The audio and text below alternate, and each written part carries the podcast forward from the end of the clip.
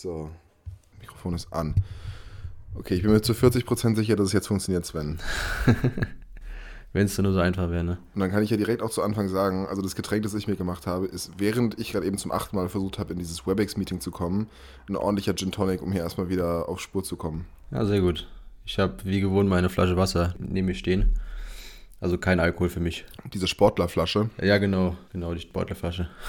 du hast mich ja heute völlig im Unklaren gelassen, worüber unsere Folge gehen soll. Richtig. Willst du es mir inzwischen verraten oder bleibt das bis zum Ende der Folge ein Geheimnis für dich, für mich und für alle Zuhörerinnen und Zuhörer? Ja, genau, also ich äh, wollte eigentlich die Folge nur machen, um mal kurz zu fragen, wie es dir geht und was du in deinem Leben so machst. Also mehr, mehr geht es gar nicht jetzt darum. Endlich geht es in diesem Podcast mal um uns. Ja, mir geht es tatsächlich ganz gut. Ich habe jetzt nämlich den ersten Monat beim Zimmerer hinter mir, wo ich angefangen habe zu arbeiten. Und ich habe seit heute auch meine eigene Messertasche mit Cutter und einen Zollstock und einen Stift und eine Nageltasche. Und eine Hose. Ich war vorher immer ohne Hose. Also diese, diese schwarze Lederschlaghose, die die immer anhaben. Ja, die traditionelle ist eigentlich aus Kord mit Schlag. Ich habe eine aus Deutschleder. Das ist so ein, auch so ein Arbeitshosenstoff und ohne Schlag. Und eigentlich hätte ich mir auch direkt die kurze kaufen können. Heute war es noch eigentlich erträglich heiß und trotzdem auf dem Dach komplett gestorben natürlich. Weißt du, legst da irgendwelche schwarzen Bahnen aus. Äh, die Wasserwaage, wenn die in der Sonne liegt, wird auch ultra heiß. Die ganzen Sachen aus Metall. Aber trotzdem, trotzdem geht es mir auf jeden Fall ganz gut. Es ist eine andere Art von Arbeiten. Viel körperlicher halt. Aber irgendwie auch eine schöne Abwechslung nach einem Jahr Bürohocken. Ja, das glaube ich dir. Ja. Wie geht's bei dir? Eigentlich relativ gut. Die Büroarbeit ist immer noch relativ entspannt, macht immer noch Spaß. Wir hatten jetzt leider heute oder ich glaube Anfang der Woche haben wir die Absage bekommen für einen Wettbewerb, wo wir uns beworben haben in Mainz für das Gutenberg Museum. Da kommt man sich Anfang des Jahres, ich glaube im Februar, kommt man sich dann da bewerben für. Aber wir wurden dann im Losverfahren wurden wir dann nicht genommen. Weil wir hätten das auch mit einem Büro in Berlin gemacht, weil wir halt nicht die Voraussetzungen hatten, dass wir halt schon im Vorhinein schon mal ein Museum gebaut haben. Deswegen haben wir das mit einem Büro in Berlin gemacht, die das halt auch äh, relativ viel Denkmalarchitektur machen. Und mit denen hätte es eigentlich funktioniert, aber das Losverfahren war wieder nicht auf unserer Seite. Aber Ansonsten alles relativ entspannt bei mir. Also dann könnte ich dir ja mal das Thema heute beraten. Also eigentlich hatte ich am Anfang überlegt, ob ich so eine Weiterführung von der Typologie-Folge mache, die du und der Adrian schon mal gemacht habt. Ja, Adrian und ich, ja. Ja, genau. Aber ich würde es quasi in die Richtung ziehen, dass ich so ein bisschen antypologisch, also das antitypologische Thema wähle. Und zwar habe ich mir jetzt mal zwei Fragen aufgeschrieben, die auch ein bisschen in die Richtung gehen. Einmal werden in der Zukunft Neubauten Bauten zu neuer bzw. keiner Typologie zugeordnet. Da komme ich aber gleich nochmal ein bisschen näher drauf ein, weil an sich sagt die Frage sonst nichts aus. Und dann die Frage danach, wie lange wird es noch neue Architektur geben? Das ist quasi so eine nachfolgende Frage zu der Antwort von der ersten Frage. Und bei der ersten Frage werden in der Zukunft Neubauten zu neuer bzw. zu keiner Typologie zugeordnet. Da kam ich drauf, weil wir im Büro aktuell in Kreuznach haben wir ein Projekt, oder sind wir gerade dabei zu planen, ein Mehrfamilienhaus an der Kreuzung in der Fußgängerzone und da steht aktuell noch drei Bestandsgebäude, die wegen ihrer Unwirtschaftlichkeit abgerissen werden müssen. Und da dachte ich, weil die Grundrisse sind halt sehr im Wohnungsbaustil, also die kannst du nur für Wohnungen dann auch benutzen. Und das heißt ja aktuell immer, dass man am besten so planen sollte, dass man die Häuser auch, wenn kein Wohnnutzen mehr gewollt ist, auch andersweitig benutzen kann und nicht das komplette Haus nach 10 Jahren, 20 Jahren abgerissen werden muss, damit dann da Bürogebäude, Büroflächen dann noch dann nochmal geplant werden können. Und da dachte ich, ob man dann nicht eine Struktur entwickelt oder eine, eine Typologie, die einem halt die Option geben, einerseits Wohnen und Bürofunktionen in einem Gebäude zu setzen und ob das wirklich noch zu einer Typologie gehört, weil es gibt ja eigentlich kein Mehrzweckhaus. Es gibt ja nur die Mehrzweckhalle, meiner Meinung nach. Aber so richtig dieses Mehrzweckhaus, dass du sagst, du hast aktuell Wohn drin, kannst du aber dann in den 20 Jahren sagen, wenn halt die Wohnungen nicht mehr gewollt sind, dass du dann die Wände rausreißt, nur noch die Tragstruktur hast und da drin dann Büro einsetzen kannst. Verstehst du oder kannst du mir da folgen? Ja, ja, das ist diese Frage der eigentlich so eine Frage aus dem Strukturalismus, oder? So, wie konkret entwerfen wir Gebäude oder wie generisch, nachnutzbar, verallgemeinert entwerfen wir Gebäude und ist es dann überhaupt noch eine Typologie, wenn wir versuchen, Gebäude nutzungsfrei zu entwerfen? Ich würde nicht sagen nutzungsunspezifisch. Also wir entwerfen ja nichts, was nicht nutzbar ist, sondern etwas, was möglichst viel nutzbar ist, aber hat natürlich die Schwierigkeit, dass man über einen langen Zeitraum versuchen müsste zu schätzen, was ist die nächste Nutzung, die da reinkommen könnte. Was sind die realistisch, realistischsten Nachnutzungen? Und ich glaube, glaube. Da würde ich auch nochmal, beziehungsweise wollte ich eigentlich, wäre jetzt der Adrian auch nochmal dabei gewesen, wäre ich jetzt auf eure Thesis nochmal eingegangen, weil das war ja auch Büro, Wohnen plus Kinonutzung plus LAN-Zone im Erdgeschoss in Stuttgart. Ob du da sagen würdest, ob das mit den Funktionen, die in der Thesis gefordert waren, ob das überhaupt möglich gewesen wäre, so ein Gebäude mit mehreren Nutzungsmöglichkeiten in jeglicher Grundrissform noch zu planen. Ja, äh, war, nee,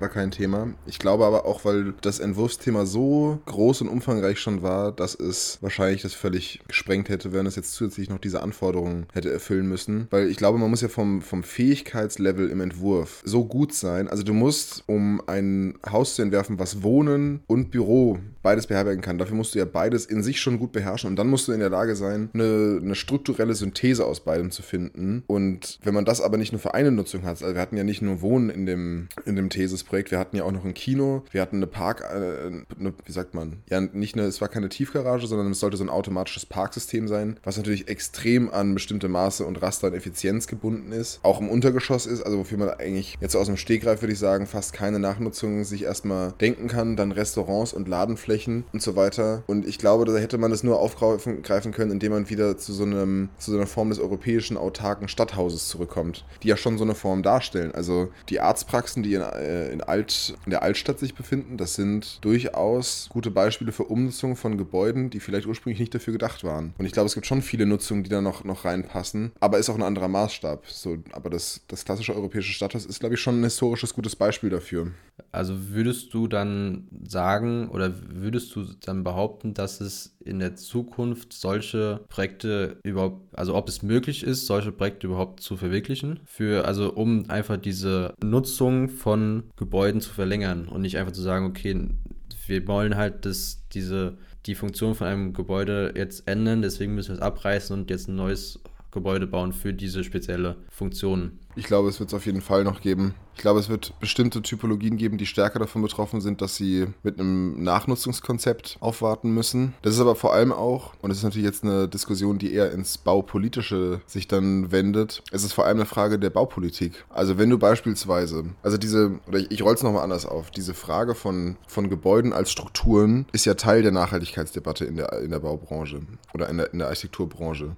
Das ist aber nicht nur der einzige Aspekt. Es gibt ja auch beispielsweise den Aspekt zu sagen, okay, wenn man ein Gebäude abreißen will, dann müssen diese Kosten nicht nur finanziell, sondern auch ökologisch bilanziert werden. Also du sagst eben nicht mehr, ein Kilogramm Beton zu entsorgen kostet so viel, wie es kostet, ein Kilogramm Beton von einer Person aus einem Gebäude rausschlagen zu lassen, auf einen LKW zu laden und auf eine Deponie zu fahren, sondern ein Kilogramm Beton zu entsorgen kostet so viel, wie es ökologisch schädlich ist. Und dann würde zum Beispiel ein Baustoff wie Lehm und Holz, der kompostierbar ist, unendlich viel besser abschneiden abschneiden. Weißt du, was ich meine? Es ist eben ein Aspekt, der das eben auch mitbestimmt. Also ein Gebäude, das eigentlich wie ein gebautes Materiallager funktioniert, könnte zum Beispiel durch, seine, durch sein Konzept, durch seine strukturelle Nutzung aus so einer Diskussion rausfallen. Ein Gebäude, was aber wortwörtlich betoniert ist, müsste, wenn man es aus ökologischer Perspektive betrachtet, dann doch logischerweise eigentlich von vornherein irgendwie beweisen können, dass es in, in sehr, sehr langer Zeit sinnvoll genutzt werden kann. Ich gebe dir mal ein konkretes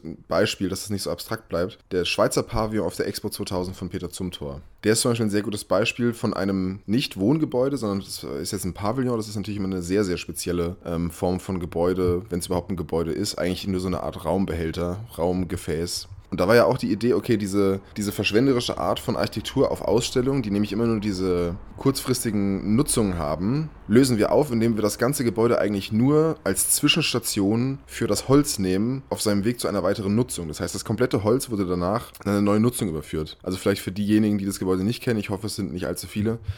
Für die Expo 2000 in Hannover hat Peter Zumter den Schweizer Pavillon entworfen und das ganze Gebäude ist eigentlich nur ein Holzlager. Es sind einfach nur sägeraue Holzbalken gestapelt. Das ist irgendwie ein absolutes Standardmaß, ein Lagerholz dazwischen, die nächste Reihe. Und alles ist dann mit Spannfedern eingezurrt worden, weil das Holz ja noch arbeitet und sich setzt. Und später wurde das komplette Holz weiterverwendet. Andere Pavillons, wie zum Beispiel der holländische Pavillon, stehen immer noch in Hannover rum, sind am Verrotten, da wächst inzwischen ein Baum irgendwie in der Mitte durch. Und es ist im Endeffekt einfach nur, ja, es ist einfach nur Müll. Es hat keine Nachnutzung. Und Zumthor hat halt eine Idee gefunden, wie man ein Gebäude Gebäude als etwas Temporäres begreifst. Und ich glaube, das ist auch was Wichtiges. So jedes Gebäude ist temporär. Ohne Ausnahme. Es gibt kein Gebäude für die Unendlichkeit. Natürlich wünschen wir uns das als Architektinnen und Architekten immer und glauben auch immer, dass es so sein wird. Aber es ist es nicht. Jedes Gebäude ist irgendwann durch. Das heißt, es ist auf die Gesamtbedeutungsdauer eines Gebäudes temporär. Also ich glaube, das sind so ein paar Aspekte, die mir jetzt halt noch eingefallen sind. Ich will aber nicht zu weit weg von deiner, deiner Frage kommen. Äh, also du kannst mich gerne noch wieder einfangen, falls ich da dir zu weit wegge, weggedriftet bin. Nö, an sich war das eigentlich schon nochmal zum Thema. Aber was ich jetzt dann noch gerade mal zu der Frage noch hätte, wäre, wie würde diese Typologie deiner Meinung dann halt genannt werden? Also gibt es diese Typologie schon oder wäre das eine komplett neue Typologie, die dann quasi entworfen wird? Was ist denn für dich eine Typologie oder was definiert eine Typologie? Gebäude, die durch die Architektur, Gebrauch, Funktion, Gebrauch, Schrägstrich, Nutzen in Gruppen eingeteilt werden. Das wäre in diesem Fall, hätte es ja eine größere Bandbreite an Funktionen oder auch an Nutzen, was dann ja nicht mehr äh, spezifisch zu irgendwo zugerechnet werden kann. Also zu Büro oder nur zu Wohnen oder, weil das wäre eigentlich dann schon diese Mischnutzung, die ist ja eigentlich nur in dieser Mehrzweckhalle, also in diesem einfachen großen Bauwerk, was innen drin halt einfach freie Flächen bietet. Ich meine, an sich hättest du ja sowas in diesem kleineren Maßstab dann ja auch, weil du bietest ja einfach Flächen eingefasst in Konstruktionen, die du dann mit Leichtbauwänden dann halt ähm, zu deinen, zu, zu der speziellen Funktion, die du in dem Raum haben willst, dann wiederum einteilst. Lass uns das nochmal mit einem Beispiel durchgehen. Vielleicht wird es ein bisschen konkreter, weil ich glaube, dass es manche typologische Beispiele gibt, wo einem ganz klar wird, dass es geht und andere wiederum nicht. Also zum Beispiel beim, wenn wir mal das, das häufigst genannte Beispiel vielleicht nehmen beim Wohnungsbau, da ist es vielleicht sogar mit am schwierigsten, weil ich glaube, es ist auf jeden Fall möglich, gute Wohnungen in einem Gebäude zu ermöglichen, was eigentlich sehr, wie soll ich sagen, von der, zum Beispiel von der, von der Primärstruktur, also der Primärtragstruktur, also dem, dem Rohbau, so angelegt ist, dass es sehr viele weitere Nutzungen ermöglicht. Also wenn du es ganz brottrocken angehst, du, nimm, du schlägst den Neufahrt auf und gehst die aktuellen Bürorastermaße durch, dann guckst du, was sind die Standardmaße im, im Wohnungsbau. Hier, keine Ahnung, Durchwohnen, durchgesteckter Grundriss, Zimmerbreiten, Gebäudetiefen. Da gibt es halt einfach so Abhängigkeiten, die, die man ohne weiteres nicht ausloten kann. Also wenn du durchgestecktes Wohnen machen willst, ist bei 20 Meter das absolute Limit eigentlich erreicht. So, irgendwann musst du anfangen, einen Innenhof durchzustecken äh, und so weiter. Und beim, beim Büro kann man das vielleicht noch weiter ausreizen, aber auch da gibt es Vorschriften, wie was zu sein hat. Und ich glaube, da, genau, und wenn du dann diese beiden Dinge nimmst, übereinander legst und entwickelst, dann könntest du zu einem, zu einer zumindest schon mal statischen Form gelangen, die beides ermöglicht. Aber das ist jetzt nur aus Sicht der, wie soll ich sagen, das ist jetzt wirklich nur die Basics, so dass es statisch hält und dass es rechtlich erlaubt ist. Das macht ja noch keine fertige Architektur. Die Kunst ist wahrscheinlich, dass ein Gebäude in seiner Ausdrucksform vielleicht auch so autonom ist und nicht so konkret, dass es mehrere Dinge fassen kann. Also als anderes Beispiel, weil ich gerade das Bild davon sehe, das alte Rathaus in Wiesbaden, das war früher das Rathaus. Dann gab es das neue Rathaus und das alte Rathaus ist jetzt einfach das Standesamt. Aber es ist eben in seiner Ausdrucksform ein öffentliches Gebäude. Es ist äh, axialsymmetrisch, es gibt, einen, es gibt einen Eingang, es gibt Räume von, von einer viel, ja, wie soll man sagen, von einer vielseitig nutzbaren Größe und es hat halt Empfangsräume, Büroräume und sie können verschiedene Arten von ver verwalterischer Arbeit aufnehmen. Es wäre jetzt aber eine ganz andere Sache, wenn man sagt, okay, da muss jetzt eine, eine Kinderturnhalle rein. Dann musst du nämlich in die, in die Substanz eingreifen, du musst tragende Wände rausnehmen und so weiter. So, was war jetzt mein Punkt? Ich finde, man darf halt den nicht den Anspruch an Gebäude haben, dass sie alles können müssen. Ich finde oft Gebäude vor allem dann stehen, wenn sie eben nur eine Sache können. Die Krux ist zu wissen, ob diese eine Nutzung bestehen bleibt, oder? Ja, genau, weil also an sich ist, ist es ja auch das Optimale, dass du halt diesen Raum entwirfst, um dem, dem Nutzen halt so lange zu dienen, wie es halt quasi nur möglich ist. Weil also an sich bringt es ja nichts, dann nochmal den Raum für diese Funktion zu entwerfen und zu sagen, die Funktion ist halt nur in den nächsten zehn Jahren möglich, danach halt nicht mehr in dieser Situation sollte ja nicht dann noch entworfen werden. Es sollte ja schon, schon mal gesagt werden, okay, man kann diesen Raum halt für das, für das Nutzen Wohnen oder Büro kann man halt so lange, bis das Gebäude halt irgendwie ab, abgerissen oder einstürzt, dann halt noch nutzen. Darauf soll es ja dann nochmal drauf ankommen. Aber was mir dann gerade nur einfällt, ist, dass es auch bei der, also wo ich halt die Schwierigkeit sehe, wäre halt in der, in der Fassade, weil du hast ja im Büro hast ja andere Anforderungen als im Wohnen. Also da glaube ich, das ist so die schwierige, dieser schwierige Punkt, wo ich jetzt spontan sagen würde, dass man da Schwierigkeiten bekommt, wenn man mehrere Funktionen in ein Gebäude reinbringen will oder in eine Grundstruktur reinbringen will. ist aber auch wieder eine. Es ist, es ist tricky, aber die Frage ist natürlich auch, in welchen Zyklen denkt man? Also, wenn du ein Gebäude entwirfst und du sagst, okay, es muss in fünf Jahren eine andere Nutzung fassen können, dann sollte das Gebäude, wenn es technisch korrekt konstruiert und ausgeführt wurde, ja doch länger halten. Aber auch nicht jeder Teil eines Gebäudes ist ja gleich lang haltbar. Also es gab mal äh, Architektur Basel, die haben Pierre, Pierre Dimmeron interviewt und es ging unter anderem auch um die, um die Roche-Türme und das ganze Roche-Areal und das ist ja immer wieder in die Kritik geraten. Es ging eben auch um die Frage der Nachnutzungsmöglichkeit beispielsweise für die Roche-Türme und da hat er auch einen ganz guten Punkt erwähnt, dass er nämlich meinte, ja, die, dass die Gebäude sind natürlich jetzt spezifisch, zum Beispiel in ihrer Fassade auf diese Büro- und Pharmazienutzung ausgelegt, aber in 30 Jahren, spätestens in 40 Jahren, ist sowieso eine neue Fassade fällig, weil eben dieses Bauteil nur auf diese Nutzung ausgelegt ist. Die Primärstruktur, das Betonskelett im Innern, ist aber auf mehr ausgelegt. Also ich glaube, man darf durchaus dann zum Beispiel auch bei der Fassade eben konkreter sein, weil es eben auch das mehr verschleißende Bauteil oder Baustruktur ist. Genauso wie die, oder wenn man es auf die Spitze treibt, so die, die Wandfarbe in deinem Zimmer muss nicht in den nächsten 100 Jahren allen Leuten gefallen. Es kann sich ja jeder neuen Eimer Farbe kaufen und es überstreichen. Das ist aber schon eine ganz andere Nummer, wenn irgendwo ein neues Fenster hin muss oder eine neue Tür oder ein ganzer Wand verändert, eine ganzer Raum verändert werden muss. Also vielleicht ist es auch so eine Frage von Abstufung von Veränderbarkeit eines Gebäudes. Also das, was quasi unmöglich zu verändern ist oder nur mit einem Abriss zu verändern ist, muss, wenn man diesen Anspruch hat, vielseitig sein und das, was es eben nicht kann, ist dann vielleicht auch das, veränder das veränderbarste Bauteil. Also jetzt nur als Beispiel die Farbe oder die, die Fensterteilung, weil irgendwann kommt ein neues Fenster rein. Das, das meine ich ja, alles ist temporär und man kann dann auch offen damit umgehen, okay, Fenster haben eben heutzutage nur diese und jene Lebenserwartung, die Garantie, äh, das ist auch alles festgesetzt und dann könnte es sich durchaus, durchaus ändern. Hm, also quasi die Möglichkeit, später noch dieses Thema Bauen im Bestand noch weit einzusetzen an diesem Gebäude, dass man halt sagt, diese Konstruktion bleibt halt bestehen, nur ganz außenrum, was halt nicht trägt, kann dann noch erneuert werden. Ja, beispielsweise. Also könnte ich mir auch, ich könnte mir sehr gut vorstellen, dass es auch jetzt in den nächsten Jahren in Wettbewerben viel, viel wichtiger wird. Oder ich habe selbst in, in, äh, in Basel bei den Wettbewerben schon so gemerkt, wo wir auch einzelne Gebäude darauf ausgerichtet versucht haben zu entwerfen. Und da war aber auch zum Beispiel entscheidend, dass dieser Ort, wo das Gebäude steht, quasi mit diesem Wettbewerb erst entsteht. Das heißt, du kannst unmöglich voraussagen, wie sich das genau entwickeln wird. Und von dem her ist es auch eine konzeptionelle Notwendigkeit. Es ist aber schon auch was anderes, wenn du an einem Ort, der eindeutig Wohnen ist. Da kann man, glaube ich, auch mit einer höheren Gewissheit wieder Wohnen hinmachen. Also ich glaube nicht, dass man das auf eine allgemeine Faustregel so verbiegen kann und sagen kann, das ist immer gleich wichtig und gleich richtig. Aber genau, was, was mir noch aufgefallen ist, es ist aber immer noch mal ein bisschen eine andere Sache im, Sinne der Typologie. Eine Typologie hat ja oft auch eine gewisse Ausdrucksform oder ähnliche Dinge, die in Variationen vorkommen. Also du schaust dir die Typologie Theater an und ein Theater hat immer ein Foyer und ein Theater hat immer einen Vorführungsraum und du kannst in den unterschiedlichen Varianten davon eben die Vielfältigkeit davon sehen, aber die Typologie vereint das Gleiche. Und ich könnte mir vorstellen, dass sich die Typologie als solche gar nicht so stark verändert, weil du versuchst trotzdem noch die gleichen Raumabfolgen beispielsweise zu inszenieren und hast immer noch einen ähnlichen Fassadenausdruck, der für die Typologie vielleicht wichtig ist, aber du löst es vor allem konstruktiv anders. Ich glaube, diese viele, viele der Nachhaltigkeitsthemen sind vor allem konstruktive Fragen und ich finde zum Beispiel das mal sehr spannend, ein städtisches Haus zu entwerfen, das aber vor allem auf Holz setzt und wie das dann aber auch einen städtischen Ausdruck bekommt, der ja oft eher sowas mit Schwere und Massivität und jetzt so zum Beispiel auch in Wiesbaden mit den ganzen historisierenden Gebäuden oft so auch was mit so Monumentalität und Standfestigkeit und so weiter weiter zu tun hat. Aber das kannst du ja trotzdem typologisch in ein Gebäude überführen, was, was viel bessere Nachnutzungsmöglichkeiten hat, was viel nachhaltigere Rückbaumöglichkeiten hat und würde dann, glaube ich, mit der Typologie selbst nicht im Konflikt stehen. Es wäre aber noch eine zusätzliche Anforderung, weil die Typologie als Ausdrucksform ist ja erstmal frei also zumindest so in meinem Verständnis von, von ihrer Materialisierung, oder? Es sind doch eher so die räumlichen Beziehungen. Also an sich kann man zu der Frage eher sagen, dass es dann diese, diese neuen zukünftigen, Gebä zukünftigen Gebäude in der Konstruktion so entworfen werden, dass es in der Typologie Wechsel geben kann, dass die diese Wechsel auch einfach zulassen.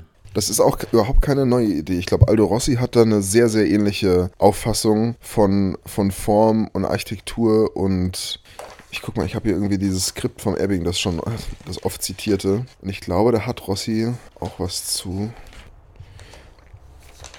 Also Gebäude, die es, die es schon seit Jahrhunderten gibt, haben ja in den wenigsten Fällen seit eben dieser Zeit durchgehend die gleiche Nutzung. Die Gebäude, die es aber immer noch gibt, haben sich durch, aus irgendwelchen Gründen eben bewiesen. Und ich denke mal, ein wichtiger Nenner ist eine gewisse vielseitige Nutzbarkeit. Und das ist, glaube ich, kein, keine mystische Qualität von einem Gebäude, sondern es hat eben oft einfach was mit, mit, mit dem Tragwerk zu tun, mit der, mit der Veränderbarkeit der Räume, mit der Anpassungsfähigkeit. Wenn du, nehmen wir mal als extremes Beispiel, du wirst im, im Jüdischen Museum von Daniel Liebeskind fast nichts anderes unterbringen können, als das, was jetzt da drin ist. Das soll sich auch nicht ändern und es soll auch so bleiben. Aber da ist der Raum so spezifisch und so speziell und so definiert, dass er fast nicht veränderbar ist. Aber ein Gebäude wie, nehmen wir jetzt mal noch ein Zumtor-Beispiel, einfach nur, weil ich es gerade im Kopf habe, wenn du das Kunsthaus Bregenz nimmst, ich glaube, das ist in seiner Nutzbarkeit für, für Kunst ja beispielsweise genau darauf ausgelegt, dass es eben für jede Form von Kunst fast möglich ist und in seiner Veränderbarkeit. Und es sind beides Museen und das eine hat halt ein Thema, auf das es sich bezieht und dafür ist es sehr spezifisch und das andere hat einfach nur die Kunst als Thema. Und vielleicht gibt es genau diese Pole eben auch beim Wohnen. Also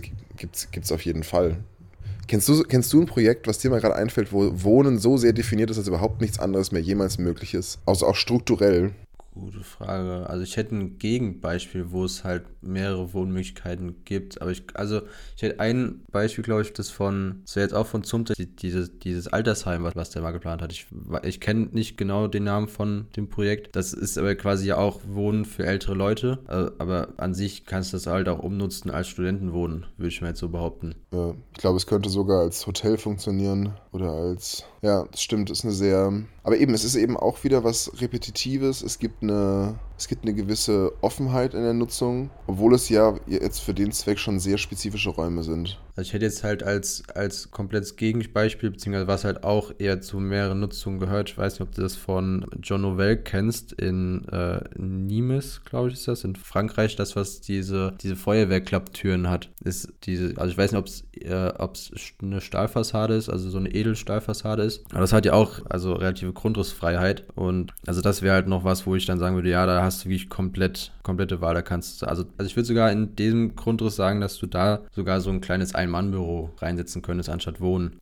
Wäre eher nur von, der, von dem Zugang zu den Wohnungen wäre es halt blöd, weil das war ja auch bei deiner These so, dass du diesen, diese, diese Differenz haben musstest zwischen, zwischen, der, zwischen diesem Zugang zu den Wohnungen und dem Zugang zu den Büros, dass man da dann nochmal differenziert. Und das wäre aber halt da halt nicht möglich, weil da hättest du ja quasi ein Treppenhaus und ein, beziehungsweise zwei Treppenhäuser und zwei Aufzüge, aber nicht mehr halt differenziert dann noch dazwischen. Aber ja, Ansonsten fällt mir jetzt eigentlich kein. Also klar, also ich meine, man könnte halt Einfamilienhäuser nutzen. Da ähm, wird es halt schwierig, halt mehr, also je nachdem von der Größe her, wird es halt schwierig, mehrere Wohnungen dann noch da reinzusetzen. Aber ob jetzt eine Familie oder ein alleinstehender Mann oder eine alleinstehende Frau drin wohnt, ich glaube, bei Wohnen ist es schwierig, also irgendwas zu finden, was nur speziell für irgendwie so eine Familie dann noch gemacht wurde oder für ältere Leute oder für Studenten. Ja, wobei es da vielleicht manchmal am meisten Not tun würde. Ich glaube, diese, diese Fragestellung kann man halt nicht isoliert beantworten. Du kannst, ich glaube, niemals verallgemeinert sagen, dieses Gebäude muss nachnutzbar sein in, seiner, in seinem Gebrauch, also für eine andere Nutzung. Beispielsweise diese Kirche muss irgendwann mal eine Feuerwache sein können. Sondern wenn eben irgendwann auffällt, okay, wir werden jetzt hier etwas bauen, wo wir plausibel sagen können, das ist eine Nutzung, die vielleicht irgendwann nicht mehr gebraucht wird. Wir legen dann das Gebäude entweder darauf aus, dass es einfach wieder zu demontieren ist und die Rohstoffe im Gebäude quasi nur zwischengelagert werden. Wir nichts verkleben und wir nichts äh, verunreinigen. Wir montieren alles, was wir können, auf Putz. Wir können alles auseinanderschrauben und haben danach die Rohstoffe wieder. Oder wir legen das Gebäude strukturell darauf aus, dass es eben statisch mehr kann, als es bräuchte. Das heißt, wir können noch eine Nutzung reinbringen, die was anderes, anderes braucht. Ich glaube, das ist ein sehr, wie soll man sagen, sehr komplexes Abwägen und Wechselspiel von verschiedenen Stellschrauben, die man hat es spielt natürlich auch die Ökonomie eine Rolle. Du kannst natürlich auch dein Gebäude, also das ist jetzt leicht gesagt zu sagen, ja, dann übermessen wir jetzt einfach mal alles und bauen das Gebäude viel stabiler, als es sein müsste, dass wir dann später eine andere Nutzung reinbringen können, dass wir irgendwie, keine Ahnung, das Stadtarchiv umlegen und alles steht voll mit, mit schweren Bücherregalen. Aber das muss ja auch dann jemand schon bezahlen. Und dann könnte es zum Beispiel auch wiederum interessant sein, dass eben Gebäude muss man sagen, das Bauen ökologisch eben auch bilanziert wird. Also ein Gebäude, was quasi ein Nachnutzungskonzept ein theoretisches für 300 Jahre hat, das darf dann günstiger nachhaltiger sein, weil du jetzt schon nachweisen kannst, dass der Abriss günstiger wird oder solche Sachen. Das heißt, ein Gebäude in seinem gesamten Nutzungszyklus, also während du es planst, planst du quasi auch schon wieder, wie es wegkommt wie du es abbaust und wie das vonstatten gehen könnte und was man mit welchem Teil davon macht. Und ich glaube, dann ist ein Teil davon diese Frage nach der Typologie. Aber nur von der Typologiefrage ausgehend landet man, glaube ich, dann eher bei der Gesamtfrage wiederum. Was war deine zweite Frage? Ich habe sie schon wieder vergessen. Die zweite Frage wäre, wie lange wird es noch neue Architektur geben? Das ist ein bisschen in Bezug auf Bauen im Bestand und dass es ja halt aktuell durch mehrere Situationen halt schwierig ist, überhaupt irgendetwas neu zu bauen, weil halt die Rohstoffe fehlen, alles viel zu teuer wird. Da ist halt einfach nur die Frage, auch in Bezug ein bisschen auf das Projekt vom Adrian, was er in Frankfurt gemacht hat. Ich glaube, das war letztes Semester. Ich weiß nicht, ob du das kennst oder ob du es mal angeschaut hast. Ist das schon hochgeladen auf Instagram? Ja, das, ja, auf Instagram bzw. auf der Website müsste es auch schon hochgeladen sein. Da hat er ja dieses Bürogebäude, was am Main steht, umgenutzt zur Wohnung und hat dann vorne dran die Fassade entweder weggenommen und dann eine Laubengangfassade dran gesetzt oder die Fassade so belassen und einfach nur Laubengang dran gesetzt. So genau kenne ich das Projekt jetzt nicht. Aber da ging es halt auch, bei, auch um das Bauen im Bestand. Und ich weiß nicht, ob das, also ich glaube halt, dass das in der Zukunft einfach viel mehr wird. Und dann ist halt so die Frage, gibt es irgendwann überhaupt noch neue Architektur oder gibt es dann nur noch Bauen im Bestand? Also dieses ganze Umnutzen, Umfunktionieren zu dem, was man halt dann aktuell halt dann noch benötigt. Also neue Architektur heißt ja nicht, neue Architektur ist ja nicht gleich Neubau. Neue Architektur heißt ja einfach nur irgendeine neue Form Raumausdruck zu verleihen oder Raum zu schaffen, existiert einfach noch. Und ich glaube, das wird es immer geben. Weil auch was Adrian jetzt in dem Projekt gemacht hat, ist ja neue Architektur, weil es ist ja nicht mehr das alte Gebäude, also ist es neue Architektur. Okay, dann würde ich die Frage umwandeln in Neubauten, also in neu gebaute Architektur. Also wenn man es realistisch beantwortet, dann fürchte ich leider ja. Wenn man es ökologisch betrachtet, dann eigentlich nein. Dann müsste man eigentlich sagen, die Aufgabe von Architekten und Architektinnen ist seit 40 Jahren übererfüllt. Wir haben das CO2, das wir emittieren dürfen, emittiert. Unsere Aufgabe ist nicht mehr weiterbauen. Unsere Aufgabe ist nur noch mit dem, was da ist, das Beste Beste machen. Also so doof das, so doof das klingt. So eigentlich müssten Architektinnen und Architekten jetzt Experten darin werden, nicht zu bauen. Dann fehlt uns aber irgendwie die Lebensgrundlage, aber birgt vielleicht auch eine gewisse Chance. Also als konkretes Beispiel, ich war heute ja auf der Arbeit auf der Baustelle und da wird ein kleiner Schuppen umgebaut zu einem, zu einem Bistro. Und aus Kostenersparnisgründen hat sich der Bauherr dazu entschieden, dass das alte Dach behalten werden soll und es wird nur hochgebockt. Und die Bausubstanz ist wirklich, wirklich miserabel. Also aus allem Möglichen irgendwie zusammengebaut, viel, eigentlich alles viel zu dünn und nicht ausreichend dafür. Und jetzt wird alles so nach und nach zusammengeflickt und es ist ein ziemliches Gefriemel. Aber du sorgst eben dafür, dass das, was da ist, so gut, dass alles, was da ist, so gut es geht, eben noch genutzt wird. Und es ist aufwendig oder sogar aufwendiger im Endeffekt, als würde man das Ding abreißen und neu bauen. Aber es ist eben aus dieser ökologischen Perspektive, wo es dann auch eben um Ressourcenverbrauch bei der Materialbeschaffung geht, wo es aber dann auch um was Ökonomisches geht, weil eben knappe Ressourcen teuer sind. Aus diesen Perspektiven heraus ist es dann eben, eben schlau. Und je nachdem, wie das halt baupolitisch weitergeht, wird es das geben oder nicht. Also eigentlich ist es auch schon längst gut damit, Flächen weiter zu versiegeln. Eigentlich wäre es interessant, wie, wie man noch mehr Raum und Qualität schaffen könnte, aber man auch wieder der Natur was zurückgibt. Also so eine Art Anti-Architektur. Bene erwähnt auch oft dieses Interview mit Jacques Herzog, wo Jacques Herzog meint, man, wo es um Zersiedlung geht und wo eben auch ganz wichtig ist, dass ein Teil von, von Stadtplanung, Städtebau, Siedlungsplanung eben ist, dass man nicht baut und eben Flächen komplett unbebaut lässt, damit es überhaupt eine Differenzierung von Land und Stadt und Dorf und so weiter gibt. Und was ich jetzt meinte, ist so dieses, es ist ein absolut menschengemachtes System, das wir ständig die ganze Zeit weiterbauen, obwohl wir auf wissenschaftlicher Basis aufhören müssten. Die Baubranche ist mit Abstand der größte Klimakiller, den wir überhaupt haben. Es gibt in Deutschland an sich genug Wohnungen. Seit den 50er Jahren steigt unablässig der Konsum, der Verbrauch, der Flächenbedarf und was heißt Bedarf? Die Fläche, die wir verbrauchen. Also die Menschen haben 1950 ja auch überlebt und auch gelebt. Und natürlich haben sich die Ansprüche verändert, aber ich glaube, im Großen und Ganzen ist es entweder schon, das soll jetzt nicht so negativ klingen, aber entweder ist es schon, ist es schon zu spät oder es muss sich was ganz, ganz stark ändern. Dennoch denke ich nicht, dass es im Widerspruch dazu steht, dass neue Architekturen entstehen können. Ich glaube, es könnten unglaubliche neue Architekturen entstehen, die eben überhaupt nicht mehr die alten, die alten Muster bedienen, sondern dass man diese Muster anfängt, anfängt zu brechen und dass eben Neues entstehen kann aus aus viel weniger, Raum aus viel weniger Material, Raum mit viel, mit viel weniger neuen Materialien, dass, es, dass wir einfach keine neuen, man sagt einfach, okay, es darf einfach, es darf einfach nichts mehr aus der Natur entnommen werden, kein Primärrohstoff mehr. Man darf nur noch mit Sachen arbeiten, die eh schon im Umlauf sind. Keine Ahnung, was passieren würde, aber so würden auf jeden Fall neue Architekturen entstehen und auch neue Gebäude, die ja dann Neubauten wären, aber nicht das, was wir heute unter Neubau verstehen. Ich glaube, wenn wir heute an Neubau denken, also ich sehe direkt grau und weiß und Putz und Flachdach und Attika-Blech und Carport vor mir. Und wenn das die Vorstellung ist, die die meisten haben, dann würde ich mir wirklich wünschen, dass es nicht mehr, dass es das dann nicht mehr gibt vom Prinzip her, das nachhaltigste Gebäude, das du baust, ist das, das du nicht baust. Egal was du machst, jede, jede Schaufel Sand, die du irgendwo von A nach B hebst, jeder Balken, den du irgendwo aus einem Baum rauslegst, um ihn in einem, in einem Gebäude zu platzieren, und jedes bisschen Ton, was du aus der Erde nimmst, um es zu brennen, und jedes bisschen Gas, was du brauchst, um es zu brennen, ist immer ein Auslöser von Emissionen. Egal was du machst. Und je weniger du grundsätzlich machst, desto besser stehst du schon mal in deiner, in deiner gesamtheitlichen Bilanz da. Aber solange eben diese Bilanz nicht irgendwo auch eine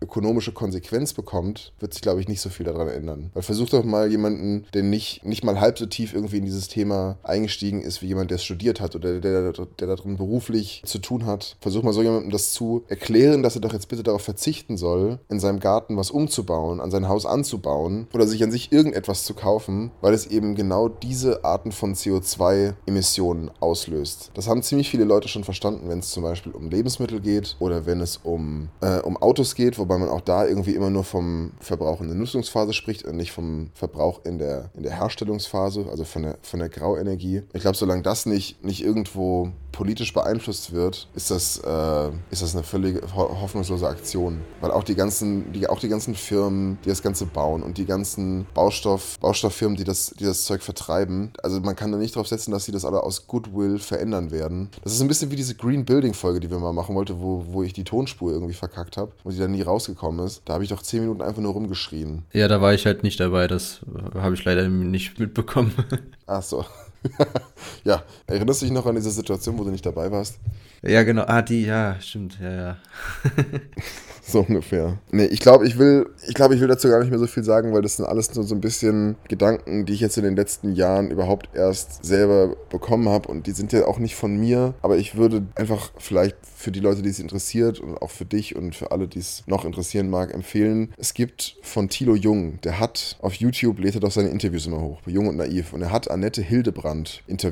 Die ist Professorin in, ich glaube, in Wuppertal und sie ist so die Koryphäe auf dem Gebiet nachhaltiges Bauen, Baurecycling, Kreislaufwirtschaft, Wirtschaft, Kreislaufwirtschaft. Und da gibt es ein zweistündiges Interview mit ihr, wo sie mit Thilo Jung spricht. Und da, da Thilo Jung ja auch selber in dem Gebiet Laie ist und diese Interviews ja auch für die breite Masse macht, kriegt man da einen ganz guten Einstieg in die Übersicht der Themen, wo sie eben auch diese ganzen Verbindungen aufzeigt, weil es gibt so viele Verknüpfungspunkte und diese Konsequenz hängt mit dem zusammen. Und das sollte man zuerst bedenken und über allem steht trotzdem immer noch dieser und jener Leitsatz, dass man da auf jeden Fall im Interview einen ganz guten Einstieg bekommt. Außerdem gibt es von der Architektenkammer Rheinland-Pfalz einen Podcast, der heißt Kreislaufwirtschaft. Die haben inzwischen, glaube ich, die ersten sechs Folgen hochgeladen, wo die auch extrem gute Gästinnen und Gäste da haben zu den ganzen verschiedenen Themen. Also es sind meistens natürlich Architektinnen und Architekten, aber die haben halt auch mal Leute aus den Bau Baubranchen oder auch aus den Behörden dabei und aus den Architektenkammern anderer Bundesländer, die für diesen und jenen Bereich Profis sind. Und da kriegt man mal einen Eindruck von, wie komplex das ist, was es für, für, eine, für eine Bandbreite in dem Thema gibt. Und der absolute Knaller, da kriegt man aber schon noch ein bisschen schlechte Laune, ist das Interview von Architecture Talk Fox Jung. Ich weiß nicht genau, das ist von irgendeinem öffentlichen Sender, glaube ich, sogar irgendwie mitfinanziert und da wurde Werner Sobeck interviewt. Und Werner Sobeck hat in diesem Dreiviertelstunden-Interview, glaube ich, so gut wie ich in keinem anderen Interviews gehört habe, wirklich auf einer